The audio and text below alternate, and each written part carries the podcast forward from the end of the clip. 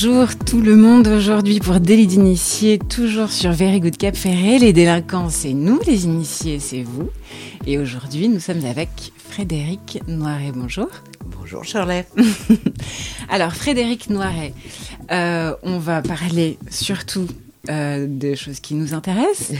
oui, hein bien. D'humain beaucoup. Oui. Euh, il y a beaucoup de choses à dire, notamment tu étais agent. J'étais agent artistique pendant un peu plus, de 12 ans. Pendant 12 ans. Pour Art, Art Media, c'est ça? Voilà, cette grande, cette grande agence qui était la plus grande agence d'Europe avant, qui s'appelle Art Media, oui qui est le modèle de 10%. La fameuse série de 10% qui est absolument fantastique et génialissime. La série de 10%, est-ce que tu, tu l'as vue, j'imagine? Je l'ai vue, je l'ai dévorée. Dévorée? Dévorée, oui, Comme nous tous absolument, oui. Donc, est-ce qu'elle est vraiment fidèle à cette vie d'agent euh, parisienne? Alors, il faut savoir que la série de 10%, elle a été produite, conçue, euh, euh, inventée, pas forcément écrite, mais par Dominique Besnéard. Ouais.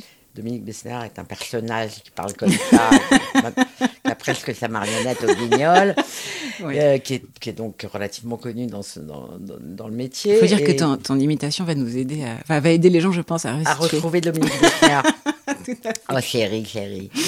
Euh, et donc Dominique Bessner a commencé sa carrière en étant casting euh, et au bout d'un moment, euh, il est passé agent chez Armédia parce qu'il disait beaucoup de mal d'Armédia. Mhm. Et le patron d'Armédia a trouvé cette idée formidable de lui dire bah, venez donc ici et venez donc travailler avec nous. Mhm. Et donc il est devenu agent de toutes les stars qu'il avait découvertes, euh, Sophie Marceau, Béatrice, Dalle, etc. Mhm. Donc il avait un nombre de clients, de talents, parce qu'on ne dit pas clients, hein, ah, les agences, on dit talent. Important, talent. on ne dit pas client. C'est péjoratif, client. Bah, client, c'est c'est pas tout à fait la même chose parce qu'ils viennent pas acheter quelque chose chez nous.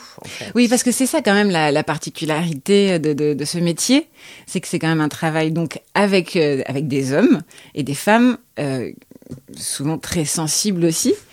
Je pense qu'il doit y avoir pas mal d'anecdotes euh, assez rigolotes. Euh. Oui, oui, il y en a. Oui, oui. En fait, c'est un travail euh, qui est certainement bien mieux défini aux États-Unis ou ou même en Angleterre, etc. En France, ça reste encore un travail, je dis pas amateur, c'est pas vrai, parce qu'il faut mhm. une licence pour être agent et tout ça. Donc il faut mhm. qu'il y ait quand même pas mal de connaissances juridiques à avoir, et dans le droit d'image, et dans le droit d'auteur, parce que les auteurs aussi mhm. ont des agents et tout.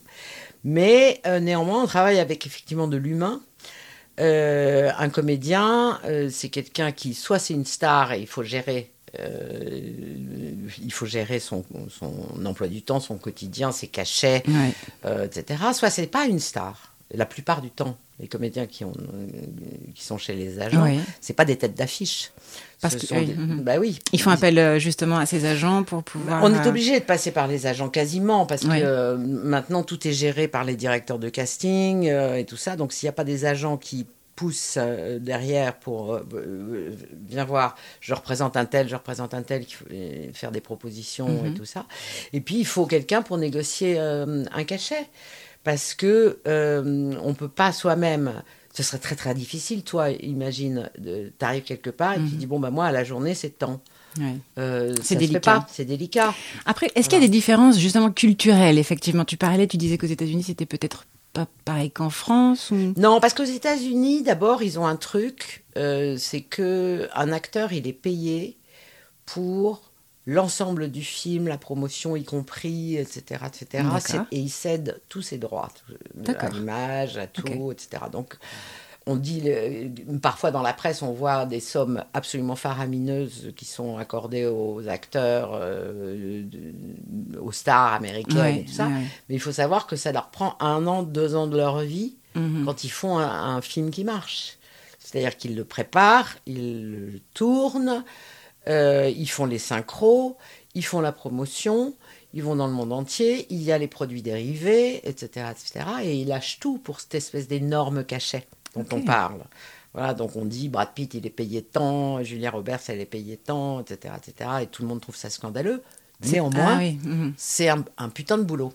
En revanche, en France, euh, les acteurs, c'est pas ça. Euh, les acteurs, ils sont payés quasiment au cachet euh, quand c'est des, acteurs moins connus. Mhm. Donc, ils sont payés jour par jour à temps le cachet, qui en général n'est pas énorme. Donc plus ils ont de cachet, plus ils sont payés. Et les stars, effectivement, sont au forfait. Mais euh, c'est un forfait qui n'est pas très bien défini, où, euh, où on ne dit pas forcément euh, tu viens avec moi pour la promo dans toutes les villes, dans tous les trucs, dans tous les machins. Mhm. C'est sous-entendu, mais si l'acteur veut pas, c'est pas contractuel. Voilà. C'est pas contractuel, d'accord. voilà, c'est pas Mhm. forcément contractuel. Alors ça doit l'être de plus en plus. Moi, quand je suis rentrée chez Armédia, dans les années euh, euh, 98, 99, euh, je suis rentrée chez Armédia. Les contrats d'acteurs, ils faisaient trois pages. Je suis partie.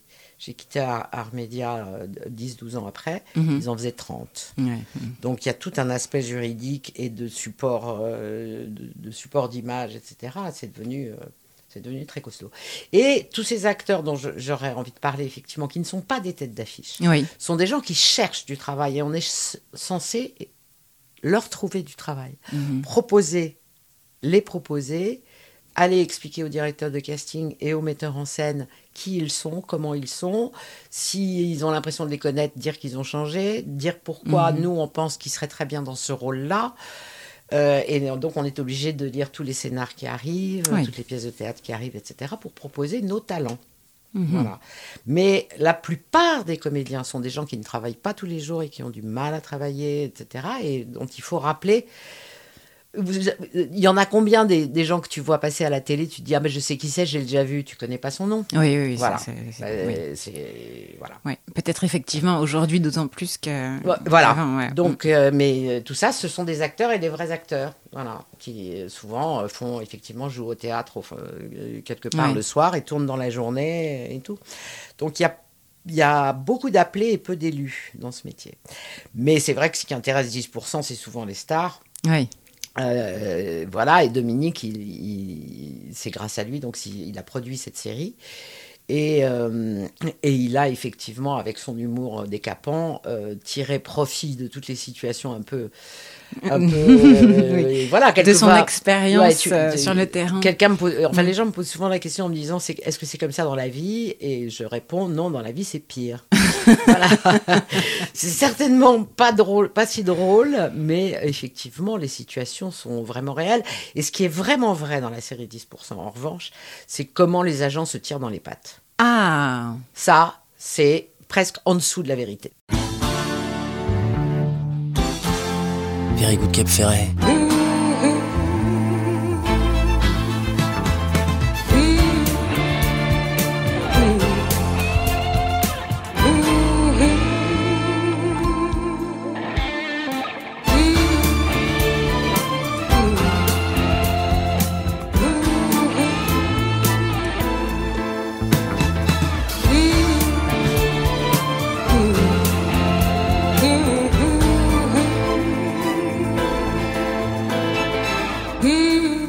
Alors que les stars fassent des caprices, qu'il y ait des situations cocasses, euh, qu'on soit obligé de les materner euh, H24, qu'on Des s'engueule demandes avec un peu exceptionnelles. Voilà, les ouais. demandes exceptionnelles et tout ça. euh, en général, on est en première ligne, nous les agents. Ouais, C'est-à-dire ouais. que dès que ça se passe mal sur un tournage, on nous appelle. Dès qu'il y a un problème, on nous appelle. Quand tout se passe bien, on nous appelle jamais. Donc, euh. C'est un petit Voilà. peu un travail de babysitter quelque part. Ouais, de babysitter, de psy. Alors, oui, on de, on- psy- oui, voilà, ça, de, de, psy. de coach ou. Ouais, de, d'avocat, Ouais. de médecin de famille, Wow, oui. de psy. Ouais, euh, Voilà, les gens qui ont des acteurs qui ont le trac, par exemple, avant de monter sur scène. Euh, moi, je me suis pas mal occupée de gens qui faisaient du one-man show à l'époque chez Armédia et tout. Il y a des gens qui sont morts de, Oui. de trouille avant de Ouais, monter sur scène. ouais. C'est extrêmement déstabilisant pour un agent qui vient de faire un contrat avec des clauses juridiques et tout ça, se retrouver dans la loge de quelqu'un qui flippe et il faut appeler les pompiers, euh, Ah oui. etc. Oui, oui, Ah, ça, ça, ça arrive, arrive à ce point-là. Oui, oui, ça peut arriver, oui, oui. Ça- sur le one-man show, ça peut arriver. Oui, oui. Je citerai Donc- personne, mais il y en a une à qui ça arrive régulièrement. Mhm. Et je la comprends d'ailleurs, parce que c'était terrifiant de monter sur scène euh, Mhm. devant tout ce public et qui, qui a les bras croisés, qui dit bah, maintenant fais-nous rire. Je trouve ça absolument sûr, très angoissant. Et puis sur les plateaux, il y a des caprices, des demandes, des, des- voilà. Mais la plupart du temps, ça se passe quand même relativement bien si les choses sont bien établies au début. euh, voilà. C'est ça. Mais il y a des caractériels. Ouais, ouais, il y a un travail de réassurance en fait, de, de... Ouais, et, et surtout, il y a un travail de vision sur la longueur de la carrière. ah aussi. Que n'ont pas forcément les acteurs, parce qu'ils sont dedans. Eux, il faut Mhm. qu'ils payent leur loyer, Ouais, il faut ouais. qu'ils nourrissent leurs gosses. Ouais. Euh, il faut, euh, voilà, il y a tout ça. Après, on les maquille, on les amène sur un plateau, on les maquille, on les habille, on les fait attendre pendant deux heures. Ils bouffent plus ou moins bien à la cantine. Et après, quand on dit moteur, il faut qu'ils soient Au top. Au top et di- dire le meilleur, être le meilleur d'eux-mêmes, alors qu'ils ont peut-être attendu ce rôle pendant six mois, un an, Mhm. euh, voilà, et que peut-être la veille, on leur a refusé, euh, on a dit non, bah, c'est pas toi qu'on va prendre, c'est un autre. Mhm. Et donc je, trou- je trouve ce métier, euh, le métier de comédien, particulièrement, euh, le comédien de Cinoche, Mhm. particulièrement difficile, voilà, parce que on vit, ils vivent dans le regard des autres. Mhm. Ils vivent à travers le désir des metteurs en scène ou des producteurs et du public. Mhm. Euh, donc, euh, effectivement, les carrières longues, euh, comme ça, quand un acteur plaît sur tout- toute sa carrière, Mhm. il faut être accompagné. Voilà, et il faut. Il y en a souvent, on dit, ils prennent la grosse tête, ou d'autres, pourquoi il a fait ce film Oui. ou mais qu'est-ce qu'il vient faire dans la pub, etc., etc. Il faut avoir quelqu'un à côté euh, qui dise non, c'est peut-être pas la peine d'aller faire de la pub pour la lessive parce qu'il y a le film de machin Mhm. et puis euh, machin, nanana, etc. Donc achète pas ta maison tout de suite. euh, Ah oui, oui, ça va jusque-là, ouais. Voilà, ça Ouais, peut ouais. aller jusque là. On va attendre l'année prochaine et tout ça. Et je pense que c'est ça le rôle de l'agent, Une vision globale de la carrière. de la carrière Voilà. du talent. Éviter les erreurs, les écueils qu'on peut faire tout seul, tout simplement parce qu'un jour, tu as envie de partir en vacances à l'autre à l'autre bout Oui. du, du monde avec toute ta famille et tu pas de sous et tu te dis, Mhm. bah, je vais faire le film de machin. Ah oui. voilà, mais sauf que- Donc on peut dire que finalement l'agent va profiler un petit peu la carrière euh, Oui, ça peut aider. de, oui. de ses talents. Oui. Mhm. Oui. Oui, oui, ça peut aider. euh, alors, toujours d'un commun accord, encore une fois, mais à faire gaffe, euh, à faire attention qu'il y ait une. Euh, Oui, c'est une communication. Mais de la même façon que tu peux pas avancer dans la vie si tu n'as pas le regard bienveillant de gens euh, Mhm. autour de toi. Mhm. Et sauf que là, on vit pas avec, on n'est pas son, on n'est on pas un petit copain, on n'est pas une mère, on n'est pas un père, Mais un petit Euh, peu quand même, mais part. un petit peu, et on ne touche que 10%. Ce tout petit 10% de, euh, de- du cachet. Ouais, Voilà. ouais. Commission comprise ou commission non comprise, c'est comme ça qu'on négocie. Quand on dit un tarif, si on dit 1000 balles, euh, par exemple, pour la journée pour un, un tel, Ouais. comme comprise ou comme pas comprise? Est-ce que par euh, affinité, j'imagine peut-être il y a des, on- peut se, se refiler entre guillemets certains talents entre euh, entre agents parce qu'on s'entend peut-être mieux ou pas du tout? Ou Est-ce que c'est la guéguerre entre les agents? Ah, c'est- Alors, c'est drôle ce que tu dis parce que euh, je suis là pour dire la vérité, toute la, la vérité. je, ne le jure pas, mais je vais le dire. Euh, en général, on aime beaucoup ces talents, on les choisit. Oui. Euh, et c'est là aussi où c'est un peu injuste pour les acteurs. Je me place toujours du côté acteur parce que, en fait, je fais partie d'une famille d'acteurs. Et oui, Voilà. et ça, je pense que ça doit quand même jouer, puisque, Voilà. effectivement, je ne l'ai pas dit au début, mais on y vient. Effectivement, tu es quand même la fille d'un grand, grand monsieur du cinéma, Voilà, Philippe Noiret. Philippe Noiret, voilà, les- Ouais. le, le grand absent. Euh, Ça, ça doit aider, effectivement, pour comprendre la vie d'un- acteur, Voilà. ses Ah. besoins. Avant d'être agent, j'ai été assi- assistante à la mise en scène sur les plateaux, donc j'étais côté technique, Mhm. voilà. Et après, effectivement, je suis, je suis rentrée chez Armédia avec bonheur euh, et respect pour le patron qui s'appelle Bertrand de Labbé. Euh, et j'ai découvert effectivement tout un aspect euh, que, que je ne connaissais pas, donc qui est avant les tournages, Oui. hein, donc tous ces, ces aspects de négociation, etc., bon, que je connaissais. J'imagine Et- que tu accompagnais aussi ton, ton, ton père sur les tournages ou Pas. du Non. Non, il m'a beaucoup préservé. Il m'a emmené. Ah ouais, il m'emmenait jamais. D'abord Ah parce oui. qu'il tournait loin, Oui. déjà, euh, très souvent, et, et parce qu'il voulait me préserver. Euh, Mm. Mais j'y étais une fois ou deux, et ça m'a suffi pour savoir que j'avais envie de faire ce métier. Ah oui, Ouais. ça a été un coup de cœur? Ouais. Ouais. De suite. Ah mais immédiat. Ah oui. J'aurais voulu faire tous les postes. On n'a pas voulu- d'image, mais on voit tes yeux, effectivement. J'aurais voulu faire tous les postes. J'aurais voulu Ah être euh, caméraman, j'aurais voulu être ingénieur du son, j'aurais voulu être accessoiriste, j'aurais voulu être déco. Je- Mhm. Voilà. Et assistante à la mise en scène, c'était faire un petit peu ça. Euh, c'était faire un petit peu tous les métiers parce qu'il Ouais. fallait euh, régler euh, tous les détails d'un tournage pour que le metteur en scène n'ait plus qu'à se consacrer à sa mise en scène. Est-ce qu'il y a un agent qui passait par là et qui t'a donné envie de faire ce métier ou tu tu t'es dit, ah bah, hop. Papa parlait très bien de son agent. Il avait une Il bonne avait- relation avec lui Oh, ouais. Il en a eu pas beaucoup dans sa vie. Euh, ça aussi, il a quasiment toujours été chez Armédia, même quand ça s'appelait pas Armédia au début et tout. Et la femme avec qui je travaillais chez, chez Armédia disait, qui était la Camille Cotin de, de 10%, si Ouais. tu veux, donc c'était celle-là, hein, la pas commode. Euh, J'ai été son assistante longtemps, elle disait, euh, pour un acteur, changer d'agent pour un acteur, c'est comme changer de transat sur le pont du Titanic. Donc, Very good Cap Ferret. Comédien, comédien, tu te fais du bien, tu te fais du bien. Comédien, comédien, tu te fais du bien et tu te plains.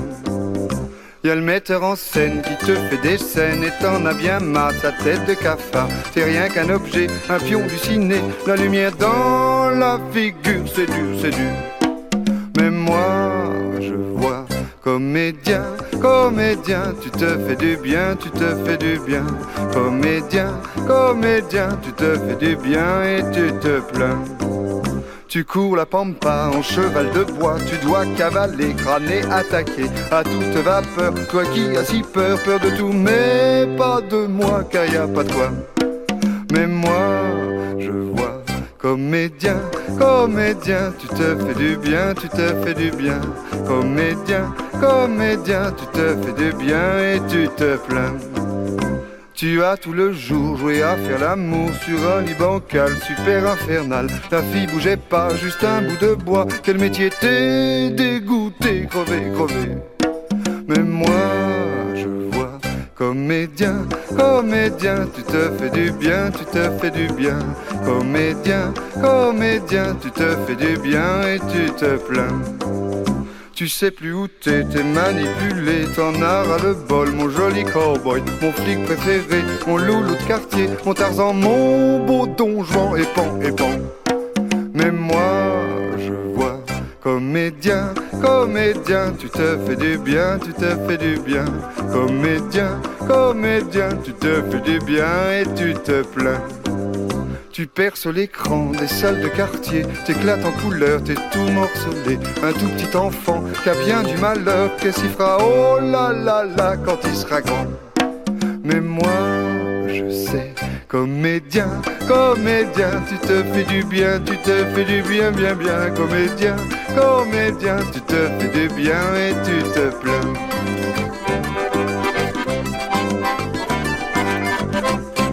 Délit d'initié sur Very Good Cap Ferret.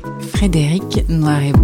J'imagine que ça doit pas être facile, effectivement, quand même, d'être la fille, fille unique Ouais. d'un grand monsieur euh, comme ton papa qui est Philippe Alors, c'est pas facile d'être la fille de quelqu'un de connu.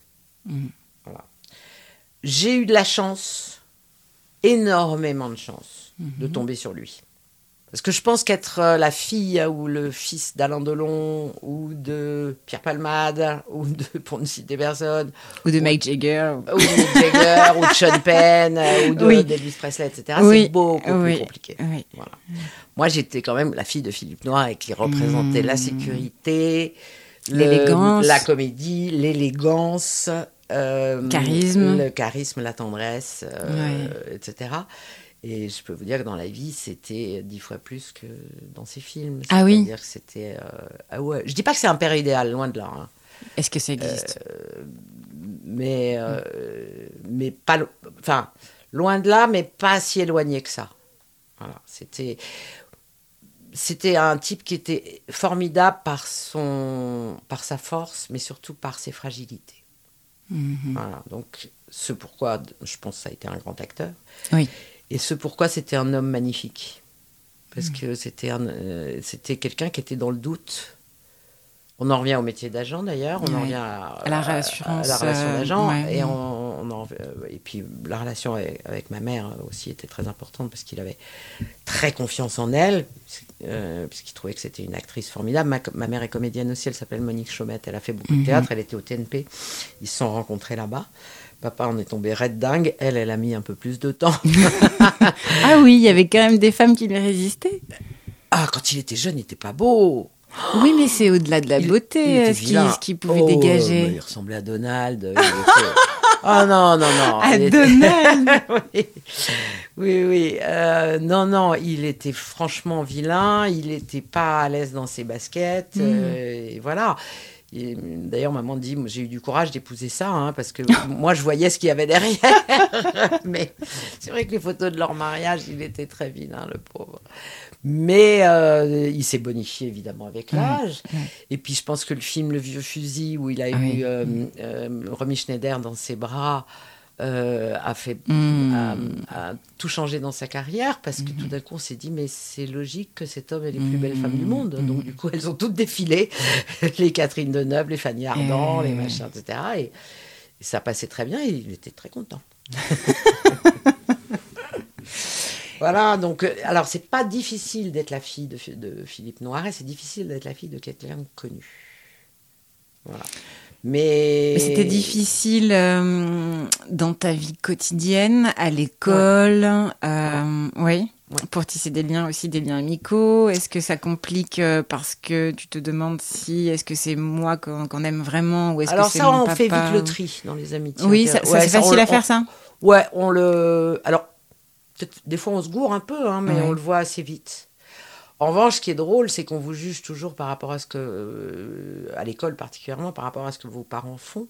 Ah oui. Donc, quand mon père tournait dans la grande bouffe, euh, tout le monde me disait Mm. quand euh, Mm. on a un père qui tourne dans la grande bouffe, on ferme sa gueule. En revanche, Alexandre le Bienheureux, on me Ah. disait Oh, bah, ça m'étonne pas que tu foutes rien à l'école quand on est la fille d'Alexandre le Bienheureux. Ah oui. Voilà. Ah oui. Oui. Ah oui. Donc, euh, Mhm. euh, donc voilà, ça c'est. Après les amitiés, non. Euh, les amours, non plus. Parce que euh, voilà, je, je- pas, non, ça n'a pas beaucoup joué. Ah, Ça- Qu'est-ce qui était le plus difficile? Ce qui était le plus difficile, c'était l'omniprésence de son image et Mhm. des, des gens qui m'en parlaient tout le temps. C'est-à-dire qu'il était, en fait, il était tout le temps là. Ouais. Il était tout le temps là. Alors, il n'était pas là physiquement. Oui, oui, mais qu'il tournait, oui, oui, oui. mais il était là en Mm. permanence. Et, en fait, euh, euh, on a grandi ensemble parce qu'il il a, il, a, il est devenu connu quand moi je grandissais, quoi. Parce qu'il y a eu Alexandre, j'avais, je devais avoir 7-8 ans. Et puis, Oui. euh, le vieux fusil, j'en avais 14. La grande bouffe, j'en avais 16. Ah oui, c'est une période euh, de etc., la vie. etc. Puis après, il y a eu les films de. Tavernier et tout. Mhm. Et puis quand j'ai commencé à travailler dans ce métier, euh, eh ben, sur les plateaux et tout ça, tout le monde me disait, enfin pensait, c'est pas parce que c'est la fille de Noir qu'elle va croire que, ça lui, que c'est facile. Mhm. Euh, nous, on a bossé pour ça. Elle, euh, alors que mon père m'a jamais imposé Oui, oui. Mhm. Mais euh, donc, il pensait que j'étais pistonnée. Donc, on m'en demandait plus que- qu'aux autres, ce qui est très bien parce que ça te forme Oui, beaucoup. Mm. Et donc, tu apprends à faire très très bien ton métier parce que tu n'as pas le droit à l'erreur. c'est très exigeant, ouais. Ouais, t'as pas le droit à l'erreur. Donc, euh, c'est cool, en fait. C'est cool. Mais, néanmoins, il est toujours là. C'est-à-dire que tu retrouves sur tous les films, tous les plateaux, quelqu'un qui a tourné avec lui, Ah oui. machin, Mm. etc. Comment va ton père? Et comment va ton père? Et Mm. j'ai fait ci avec ça, et j'ai fait tel film avec ton père, etc. Et puis après, tu as la promo des, des, des- des films. Donc, il est à la télé, il est sur les affiches, euh, il est dans les journaux. Donc après, tu réserves un restaurant, euh, une table pour deux, s'il vous plaît, à quel nom Noiret Noiret comme la fille, de... enfin comme Philippe. Oui, c'est ça, comme Philippe, oui. Ça, c'est peut-être un avantage, non, pour aller au restaurant? Parfois, parfois on trouve des tables. C'est complet, oui, mais- quand tu as 18, 20 ans Oui, Et que t'es oui, pas sûr de toi. Bien sûr, bien sûr. euh, et que tu t'aimes pas et que Mm. voilà, tu as toujours ce syndrome de l'imposteur. C'est vrai, Mhm. c'est vrai. Je l'ai eu toute ma vie. Toute ma vie, toute ma vie, je me suis dit, bon, il faut que je fasse mieux. Et est-ce que tu, as- tu, tu, tu pouvais l'évoquer, ça, avec lui? Est-ce que lui, il avait... euh, est-ce, que, est-ce que tu partageais... euh, Plus tard, Ouais. plus tard. Mhm. Ouais, ouais. Quand j'ai réussi à. C'était un homme extrêmement pudique, Mhm. très très pudique. Donc fallait le forcer un peu pour. euh, Pour parler? Alors, pas pour parler, parce qu'on on en a parlé tout le temps, mais oui, il était pudique. Donc, en fait, il cachait ses sentiments, il cachait ses émotions Ah oui. et tout ça, mais il en avait énormément. Moi, j'ai vu plusieurs fois mon père pleurer. Euh, je- voilà. Et quand on a commencé, quand j'ai eu un peu de bouteille sur les plateaux, parce que j'ai fait ça très longtemps, j'ai fait ça une vingtaine d'années, les plateaux. hein. Ah oui. Ouais. euh, donc, euh, quand j'ai eu plus de bouteilles, etc., on- là, on a commencé vraiment à entamer ce dialogue qui était rigolo parce que lui, voyait tout du côté des acteurs. Moi, je voyais tout du côté des techniciens et quelquefois, on voyait pas le même film. Ouais. Donc, c'était assez drôle. Là, on a commencé à avoir un vrai dialogue. Un dialogue professionnel. Professionnel, c'est pas, c'est, mais Mhm. voilà, dialogue professionnel. Mhm. Et de la prof, du côté professionnel, on en est venu à des choses beaucoup plus intimes. Oui. Et, et voilà, mais j'ai mis du temps aussi à, à me livrer à lui. C'était moi qui devais aller vers lui, et après j'ai eu tout le répondant possible et tout Mhm. l'amour du monde Ah oui. possible. Mais j'ai mis du temps à, à, à, voilà, à m'apprivoiser face à lui, à l'apprivoiser. Enfin voilà, on a, on, a- on a mis du temps. À trouver ce. ouais, à trouver ce cet lien, équilibre. euh, mm. Ouais, ouais, ouais. Et après, ça a été formidable tout le temps. Et puis, il y a eu la naissance de ma fille qui, que j'ai eue très jeune et qui l'a oui. absolument bouleversée. Mhm.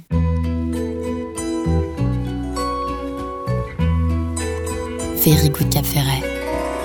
L'oiseau dans la clairière,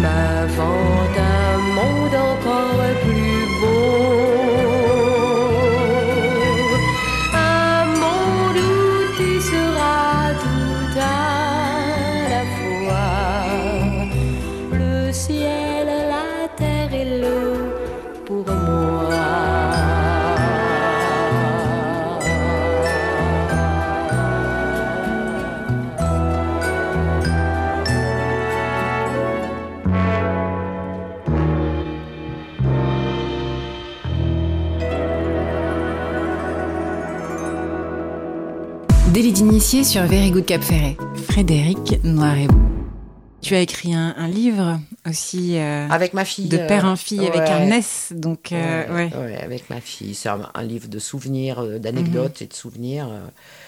Et il était fou, fou d'elle. Elle est comédienne Ouais. aussi. Elle s'appelle Mhm. Déborah Graal et c'est une magnifique enfant. Enfin, non, c'est une magnifique femme. Mhm, Je dis pas ça parce que c'est mon enfant. mhm. Et une magnifique comédienne. Et il était fou d'elle. Fou d'elle. Donc ça a aussi beaucoup Mhm. voilà, fait une sorte de, de- de lien et de pérennité euh, comme ça. Il était, il Mhm. était très ému de transmettre quelque chose. Ça, c'était un truc qu'il avait. Je crois qu'il était quand maman, quand, quand ils m'ont eu, et, et il était, euh, il fallait juste qu'il fasse tourner la baraque et qu'il bosse. Mhm. Donc il s'est pas vraiment. rendu Il était compte, très euh, occupé ouais, sur il ses, était res- très ses occupé. responsabilités. De... Mhm. Ouais, et donc il s'est pas vraiment rendu compte qu'il était papa. Et quand Mm. il a été grand-père, il s'est rendu compte de tout. Mhm. Voilà. Il était peut-être aussi plus âgé, il avait peut-être plus, plus, plus le temps de... Moi, il n'était pas très âgé, hein, parce que moi j'ai eu ma fille euh, vers 22-23 ans. Ah euh, oui, jeune. Donc euh, on avait 30 ans de différence, tu vois, donc il Ouais. devait y avoir 50. euh, Ah oui, donc, quelques- oui, oui, ouais, ouais, ouais. Oui, il l'a connu longtemps. Hein. Ah, génial. Ouais, ouais. Mon fils, moi, euh, il l'a peu connu. Mais ma fille, oui, oui, il l'a connu longtemps. Il a eu tous les plaisirs de grand-père. Hmm. y compris d'aller la voir jouer dans des sous-sols où il pouvait pas caser ses jambes, où il était obligé, de, de rentrer euh, par, la, par des petites portes, parce que quand il était dans la salle, tout le monde l'entendait, tout le monde le voyait, tout Oui. le monde, euh, etc. Oui. Donc pour pas que Déborah le remarque, mais je me souviens de lui euh, allant la voir à sa première pièce. C'était bouleversant. C'était bouleversant. Et tu, tu parlais de transmission. Est-ce qu'il a justement, est-ce qu'il a conseillé sur son métier? Ouais. Oui, beaucoup. Enfin, conseiller. Ou orienté, Il n'était pas donneur de leçons du tout. Donc je Mm. pense, encore une fois, qu'il attendait que quelqu'un vienne, euh, qu'elle vienne vers lui et qu'elle lui parle, etc. Pour Mm. dire, de temps en temps, il lâchait des choses comme ça. Euh, Mm. Il fallait s'en saisir. Ouais, on, euh, voilà, on avait ces souvenirs-là, euh, on, avait, on, on prenait ces phrases. Voilà, mais euh, ouais, ouais, c'était un dialogue perpétuel. Hmm. Ouais, ouais, c'était chouette. Puis, donc, ma mère était beaucoup plus directive avec ma fille euh, sur le théâtre, sur le Oui. positionnement de la Oui, parce qu'elle- elle venait du théâtre. Voilà, faut faire ci, faut faire ça, faut pas faire ci, faut Mm. pas faire ça. Lui était plus souple et, et bien moins. euh, bien moins, euh, il jugeait pas, quoi. Il était euh, Dans la bienveillance, dans toujours. la bienveillance. ouais. C'est ce qui se dégage de lui, hein. la bienveillance. Ouais, ouais. Oui, oui, absolument. Le- la bienveillance, le... oui, il était rassurant. Comme moi, c'est vrai que depuis qu'il est parti, j'ai peur de tout, tout le temps. Ah oui. Ouais, ouais, ouais ça c'est un truc euh, très étrange qui est apparu euh, quelque temps après sa mort, que je ne connaissais pas. C'était la trouille. Enfin, je connaissais il pas. te protégeait. Ouais, c'est-à-dire que tant qu'il était là, il pouvait, en fait, en gros, il pouvait presque rien m'arriver, même s'il m'arrivait une merde. C'était un homme puissant. hein. C'était un, euh, voilà, il y, avait cette espèce de truc. Dès que j'avais un problème, j'appelais mon père. Mhm. Quand j'avais une question, y quand il n'y avait pas Internet et tout ça, c'était mon dictionnaire. Hmm. Je disais, papa, comment on dit ça ou c'est Ah quoi oui. ça, Mm. etc. Il savait tout. Il avait tout lu. Il avait tout. Donc en fait, il était là. J'avais qu'à m'en servir. Le jour où il n'a plus été là, je, je savais plus vers qui me tourner. Euh, J'étais perdue. Il m'a donné des livres à lire toute ma vie jusqu'à ce qu'il. Il m'a toujours donné mes livres. Je n'ai- Ah oui. j'ai- quasiment jusqu'à 40 ans pas acheté de livres. Quand j'étais Mhm. petite, il m'a fait découvrir Les Trois Mousquetaires. Ça a été un Ouais. truc de, de- de dingue. Et après, il s'est intéressé au polar bien avant que tout le monde s'en intéresse, bien avant John Le Carré même. Ouais.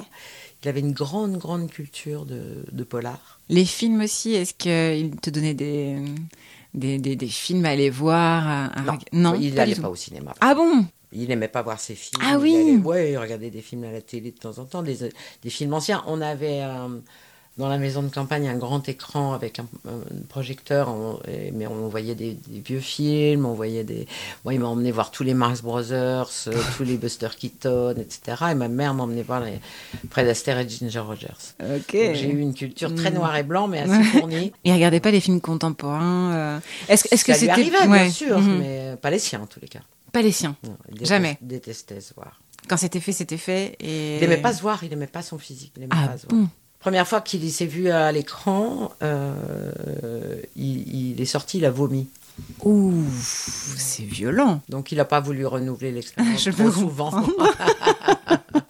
Et est-ce que toi, tu percevais, euh, ce que j'imagine que quand un acteur fait un film, euh, est-ce qu'il était plus à la technique américaine où il incarnait son personnage euh, sur, sur le tournage et dans sa vie personnelle? Est-ce que toi, tu ressentais ça ou pas du tout? Il restait le même à la maison et quand il était sur un tournage, il incarnait son Ouais. personnage Il disait, euh, il y a une phrase que de lui que j'aimais bien, de Cécile Honnet, il disait « Je suis pas le genre d'acteur à se crever les yeux pour jouer Oedipe Euh, Il travaillait un personnage, mais on le, en fait, on le voyait jamais travailler, mon père.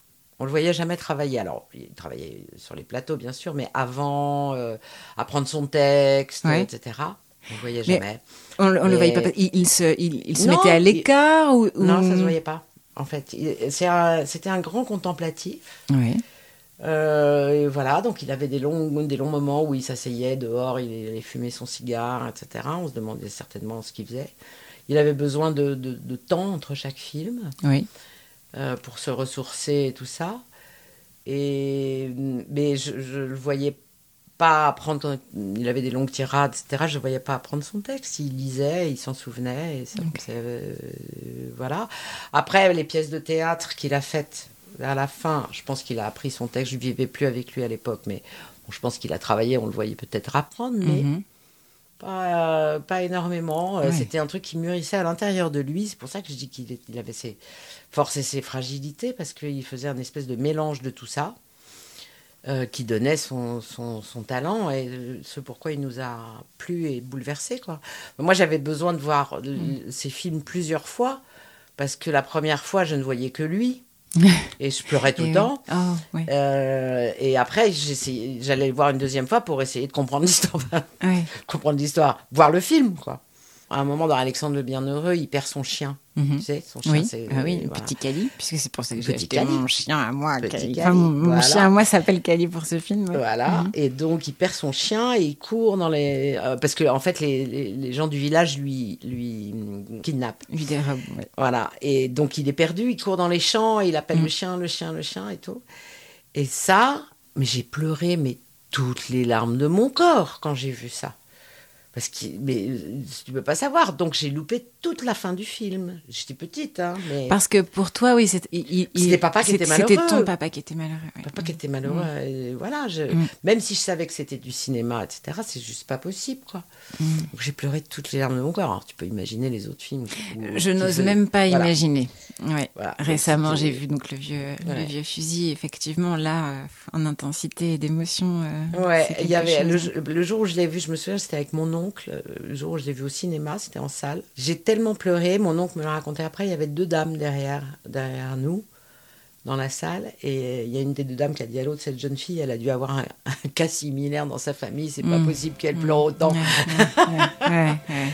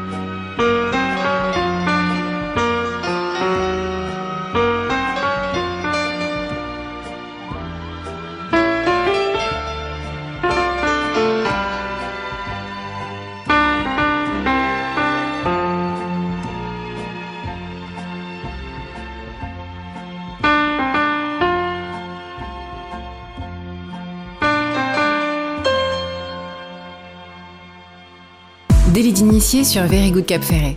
Frédéric Noiret, 12 ans à Jean.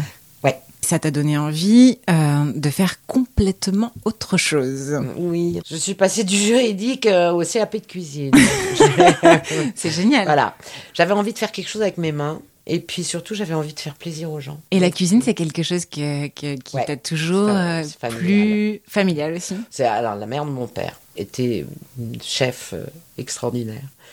Euh, voilà, donc je pense que je et toute la, toutes les femmes de la famille, euh, d'ailleurs du côté de mon père, sont d'excellentes cuisinières. Ouais. Euh, même avec ma, petite année d'école et mes, mes cinq années en tant que cuisinière, euh, je j'atteindrai pas leur niveau. Euh, et donc, euh, oui, oui, euh, c'est c'est- c'est intrinsèque. Oui, Ah ouais. ouais, ouais. Et donc tu, tu sens que tu peux t'exprimer, être créative dans, dans ta cuisine différemment? Disons que non, pas, pas différemment. Je serais jamais master chef, top chef, etc. C'est pas du Mhm. tout mon genre, mais faire de la, de la cuisine réconfortante et, et voilà, comme à l'époque de mes grands-parents, je veux dire. Ah faire oui. mhm. Une bonne blanquette, faire un bon euh, agneau de 7 heures. Tu préfères les, défendre les plats traditionnels je que la, cette tradie, nouvelle cuisine j'aime beaucoup euh, les- travailler les légumes, j'adore travailler le poisson, etc. Donc voilà, ça c'est des choses, mais mhm, simples mhm. Nature et, Ouais. et, et de circuit court. Et après 5 ans de, de- de cuisine dans les restaurants différents, etc., je suis passée à la salle Mhm. et j'ai adoré ça. J'ai adoré le contact avec la clientèle, j'adorais Mhm. leur donner à manger, leur servir du vin, le- les conseiller, les accompagner, euh, leur foutre la paix, les faire rire. euh. J'ai adoré ça parce qu'ils me le rendaient bien, une clientèle euh, vraiment sympa. Ouais. Partout j'ai travaillé, un peu dans le centre de Paris. Et voilà, donc j'ai fait ça. J'ai eu un restaurant pendant trois ans qui s'est arrêté avec le Covid. Voilà, et maintenant je loue mes talents au plus offrant comme manager dans les restos. Mhm. Voilà, je, je, je fais ça et j'aime beaucoup. C'est vraiment un, un métier de, de choix. Parce que c'est pas un métier facile Non. du tout. Euh, franchement, c'est un métier assez même euh, re- rebutant. Euh, donc il faut l'aimer très Oui, fort. et puis finalement, tu as toujours fait des métiers qui, qui, qui sont quand même très envahissants. Euh, Oui. Autant en, en- en- temps et en Ouais. investissement aussi euh, émotionnel. Ouais, absolument. mhm. Quand je suis passé mon CAP de cuisine, je me suis dit, ah, c'est génial, je vais faire un métier où quand on ferme la porte le soir, on n'y pense plus. Bingo Raté. Je fais, ok, tu t'es encore goré, Frédé. En fait, tu, es une pas- tu es une passionnée. Ouais, une, une hyperactive, une passionnée. Et puis, je crois qu'on va travailler bah, suffisamment longtemps, maintenant on le sait, pour ne pas faire un métier qu'on n'aime pas, tu vois. Il faut essayer, Bien quand on a la chance de pouvoir le De faire, pouvoir le faire, de ouais. l'aimer. Ouais. Voilà. C'est juste ça. Je pense à tous les gens qui font un métier de merde et qui trouvent qu'ils font un métier de merde, mais qui le font bon an, mal an, euh, parce qu'il faut gagner sa croûte. Euh, voilà, moi j'ai eu quand même énormément de chance. Mhm. Énormément de chance. Et c'est vrai que la restauration, euh, euh, bah, c'est un choix, donc euh, c'est difficile, mais on aime bien ça. On en parlait tu- tout à l'heure toutes les deux. Ouais. Tu as fait aussi des métiers difficiles que tu aimais bien. Et à propos, à propos pardon, de choses que- qu'on aime bien, on est ici au Cap Ferret. Ouais. Et le Cap Ferret, tu aimes Est-ce que tu es passionné Frédéric, Frédéric Tadei, je déteste le Cap Ferret. Frédéric, si tu m'écoutes, je t'embrasse. Euh, oui, j'aime beaucoup, beaucoup le Cap Ferret. Tu viens depuis longtemps? Alors, j'y suis venue une première fois euh, avec mes enfants quand ils étaient petits, où il a plu, je crois, trois semaines de suite. Génial. Donc j'ai dit au mois d'août, hein.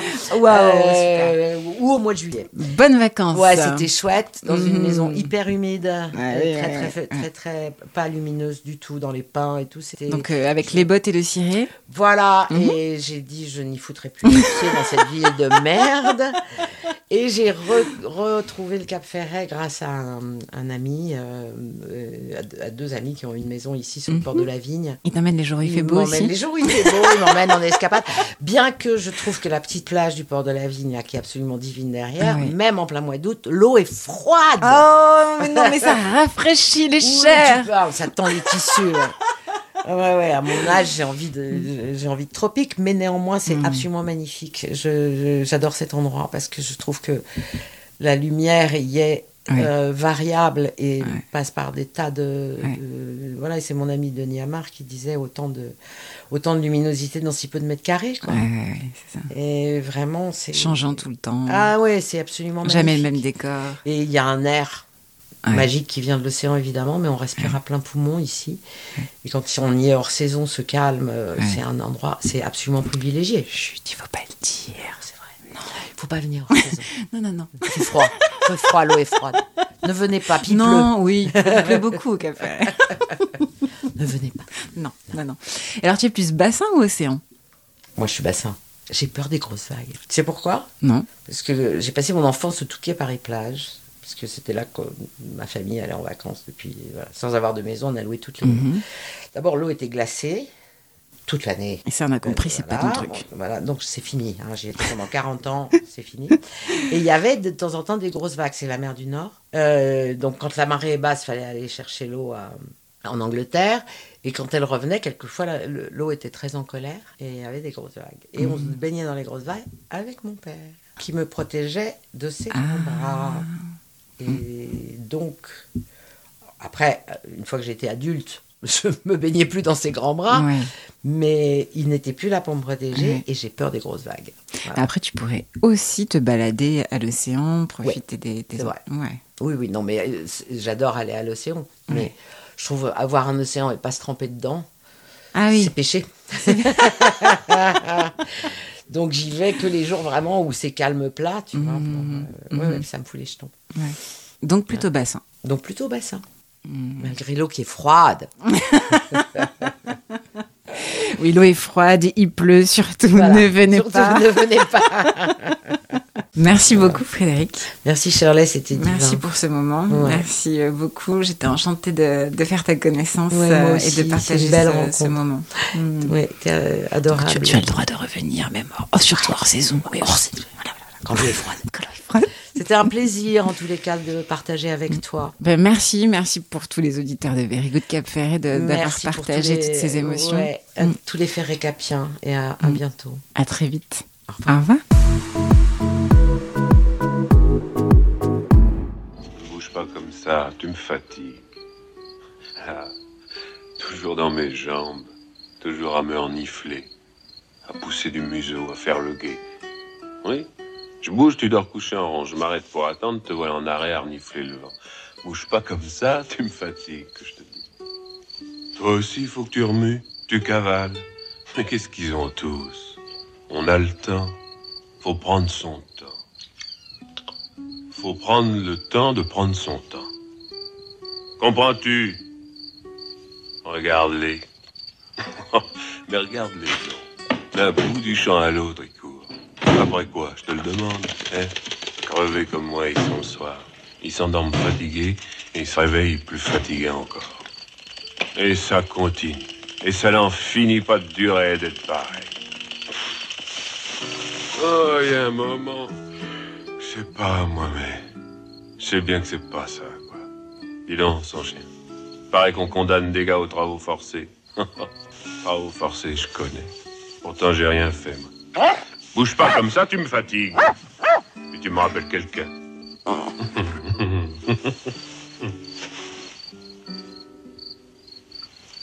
Dis donc. T'as déjà regardé une fleur de carotte Hein? Tiens. Regarde ça. Bah, tu vois. C'est ça la vie. Tiens, je m'enroule une. Je vais me la faire moi-même. Puis je vais prendre le temps de me la faire. Puis je vais prendre le temps de me la fumer. Et puis je vais prendre le temps d'en profiter. Et puis je vais prendre le temps.